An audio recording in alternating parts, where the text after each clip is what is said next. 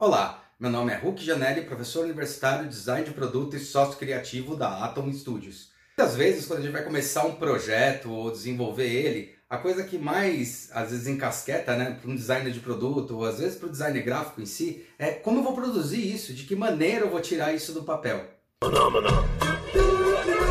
Bom, nesses 19 anos de experiência de mercado, é, um dos principais core business que a minha empresa faz para os meus clientes é justamente pegar essa ideia e tangibilizar. Essa experiência de mercado você vai ganhando conforme vai vindo projeto por projeto. Já trabalhei com vários tipos, trabalhei desde vidro, madeira, metal, plástico injetado, plástico soprado. Basicamente, você aprende quando você tem um projeto e daí você mergulha a fundo entendendo qual é a melhor maneira de você botar aquilo lá no real.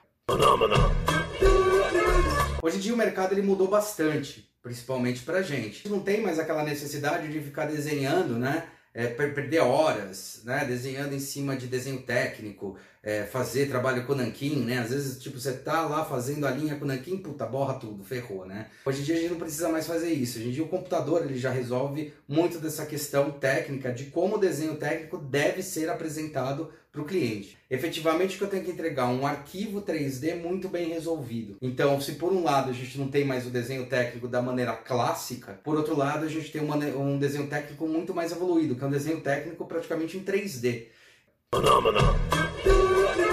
Então eu determino naquela peça que eu estou fazendo o ângulo de saída, como é que ele vai ser fabricado, a relação de plástico que vai ter, a relação de material, onde vai ter que ser a furação, de que maneira vai ser isso. Para a gente, para nossa profissão, ficou muito mais delicado, porque efetivamente hoje você pega um modelo 3D, coloca na, numa máquina, usina esse molde, depois eu vou explicar o que é esse processo de usinagem, né? Mas, assim, bem basicamente é como você esculpir alguma coisa numa pedra, né? Então você vai lá, lembra quando eles esculpiam uma pedra, numa madeira, pega um bloco, esculpe, né? Ou quando você faz no isopor, vai esculpir, é uma coisa semelhante, só que é feito por um processo de ferramenta. Então ele pega seu arquivo e usina para seu molde, ou seja, o seu arquivo vai virar o modelo para fazer o molde que vai produzir milhões de peças. Imagina a responsabilidade que você tem. Então, entender o processo de produção, pelo menos na sua superfície, faz com que você não cometa erros às vezes crassos, ou erros simples, ou você entenda de que maneira você pode melhor entregar esse arquivo.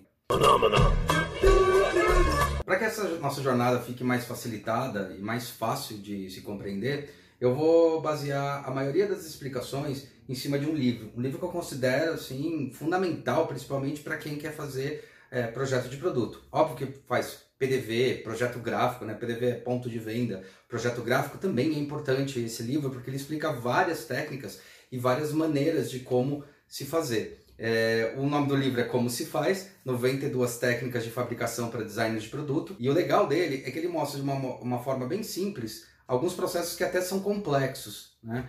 E ele vai ser a principal base nossa de referência. Essa introdução desse pro, de, desses, desses vídeos. A gente vai começar aí um processo explicando como é que é. Então a gente vai para processos que são simples de entender, coisas que vêm do nosso cotidiano, que a gente pode observar, pode fazer, desde partindo de moldes, que vão ser moldes que eu faço exatamente o modelo que vai sair a peça, até moldes que são mais complexos, que você tem que pensar justamente o inverso ou seja, eu crio um modelo pensando no inverso para gerar esse produto de novo. Essa foi a introdução de uma linha de coisas que a gente vai falar aqui no podcast sobre métodos de produção, maneiras de produção. Se vocês quiserem, pode acompanhar a gente também no YouTube. E é isso aí, sejam bem-vindos, se inscrevam no canal, é, ativem aí para receber informações de novos podcasts que a gente vai introduzir. E até o próximo podcast. Até mais!